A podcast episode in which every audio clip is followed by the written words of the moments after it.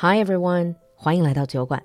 酒馆进阶口语课第二十期已经结业。本周五，也就是三月三十一号晚上八点，我们会在 CC Talk 平台举行第二十期的毕业活动和结业展示，免费对所有人开放。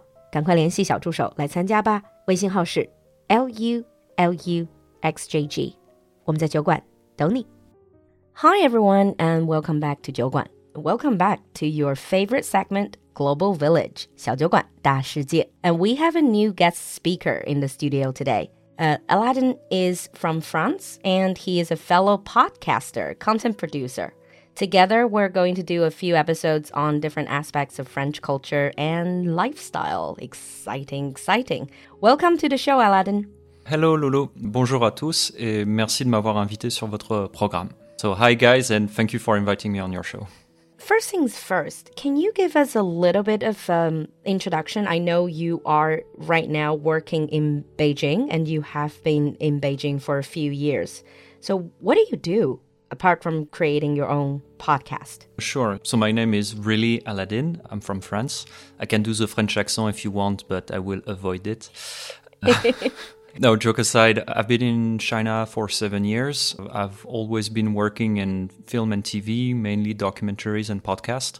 I've worked in Paris, then I went to Nanjing to study Chinese. Then I worked in private mm. company, public Chinese media, and since uh, two years I started my own company. Basically a freelancer in podcast and documentary. I do a bit of film translation. I actually did like a few translation for Wandering Earth 2. there was like a, wow. a yeah, see, a few lines were in French. So thank you for supporting the movie, I guess. And I'm currently based in Beijing. Okay. So basically, I thought there are so many topics that we can talk about. But let's start with a light-hearted topic. I'm sure you get asked this a lot living in China. It's when people hear you're from France, they would say, "Oh, French people, very romantic." So I thought we'd talk about are French people really romantic? Well, that's a good question. What's really funny is that each time I meet a new friend and everyone is like, "Oh, 法 nah, die, gaan lang, man. And uh, I think it's so funny because it's basically the first thing that most people who don't know me say. Like, I feel it's kind of a way for them to, you know, make a bridge and talk to me. What's really funny, tiny anecdote like a few weeks ago, I was in France. I bought a book about a French artist uh, who used to come to China a lot between the 80s all the way to 2010 really interesting book. And what's so funny is that uh, in the 80s, when he was saying he was French, like people were saying, "Oh, you're like from a French, you are from a romantic and revolutionary country." So it's really funny that the mindset of uh, how Chinese see France has maybe changed a little bit. Like people are don't see us as revolutionary as before, but they sure see us as being really romantic. Yeah. But like seriously, I don't even think this is just what Chinese people think. For example, I've met people from other countries. They when they have the stereotype or notion of French people, they would also use the word romantic. So the whole idea that France is a romantic nation or French people are romantic, as a French person yourself, how much truth do you think this notion actually holds? Yeah, it's true. Like uh, everyone, I think would have like uh, some kind of a cliche vision of France, like no matter where they're from in the world. What's really hmm. funny mm. is that for us French people, we would think that when we think about romantic country, the first thing we think about is Italy.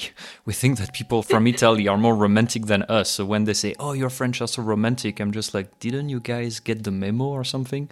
So I think that's pretty funny. But yeah, it's true that mm. France is actually. I mean, France is the most visited country in the world. Like, and so many people go there on their honeymoon. Who, where, and how this whole trend started, I can't quite say who did that, but I think the this guy in charge of Paris marketing was pretty good uh, because now like I have so many people who said like oh with my girlfriend with my boyfriend Paris was like our first destination for our honeymoon or for like a, a broad trip together things like that. Paris is seen as a romantic city for sure. Yeah, I mean that actually does explain a lot. Maybe it's not so much French people being romantic, it's more people associate city like Paris with romance because they had their own romantic experience there. So maybe that's the whole romantic imagery because if you go on honeymoon there, of course it's romantic, right? That's like your sweetest period of your life, pretty much. Yeah, for sure. Okay, and so moving on to since we're talking about romance, we definitely need to talk about dating relationship. I think many of us will be quite curious to know what is the general French attitude towards dating, relationship. Especially, is there the idea of 追? I know you speak Chinese, so you understand the Chinese idea of 追 like chase, mm. Does it happen in France as well?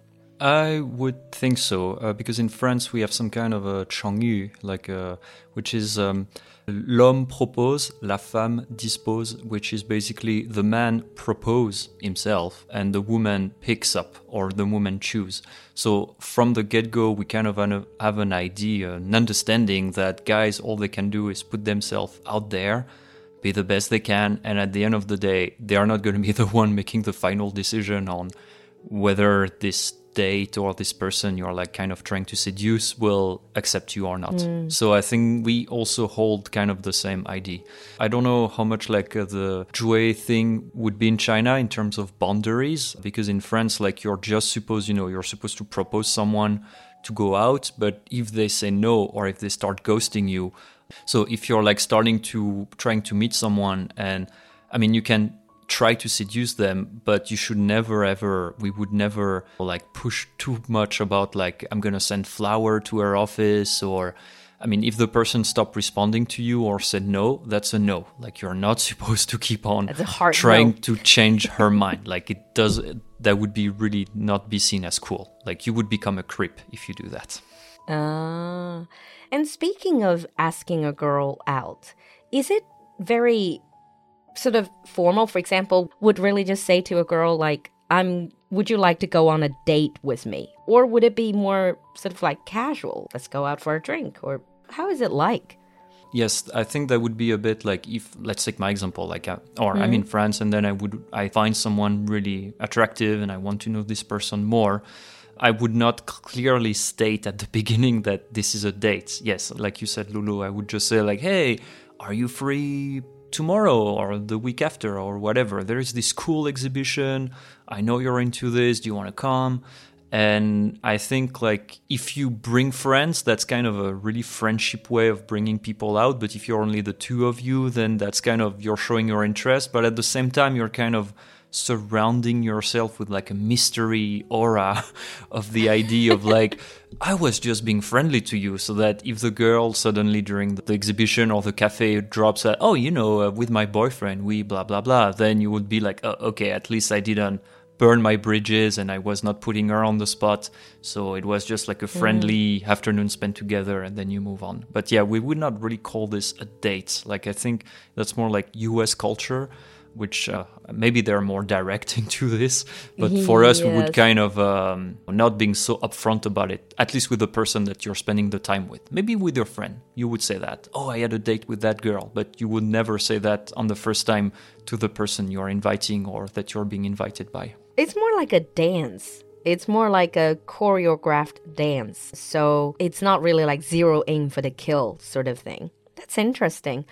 But actually, for example, from a girl's perspective, like then if a French guy says, Oh, Lulu, do you want to go grab a drink or have a coffee? Am I to assume or can I not assume whether this is just a friendly thing or a possible date interest? Well, to be honest with you, maybe because I'm like a big pessimist, or maybe that's just like the straight guy point of view talking, but I think if any man invite you for anything and they're he's interested. If a guy invites you for anything, just like a one-on-one something, and if this person, if they don't like uh, boys and if they are not single, then I'm sure they're definitely interested to know you better. Uh, so ah, yeah, they... I think that would go for every country around the mm-hmm. planet. probably, probably. The other question is, where do people go on dates? Like going to a nice restaurant, going to a bar, going to a cinema? What do people generally do? Well, I think then it's up for everyone's own taste and preferences. Mm. I mean, my dirty trick uh, back then when I was in Paris, because we have like some move uh, film card. There is like in China you have like Wanda, like for the chain, the cinema chain.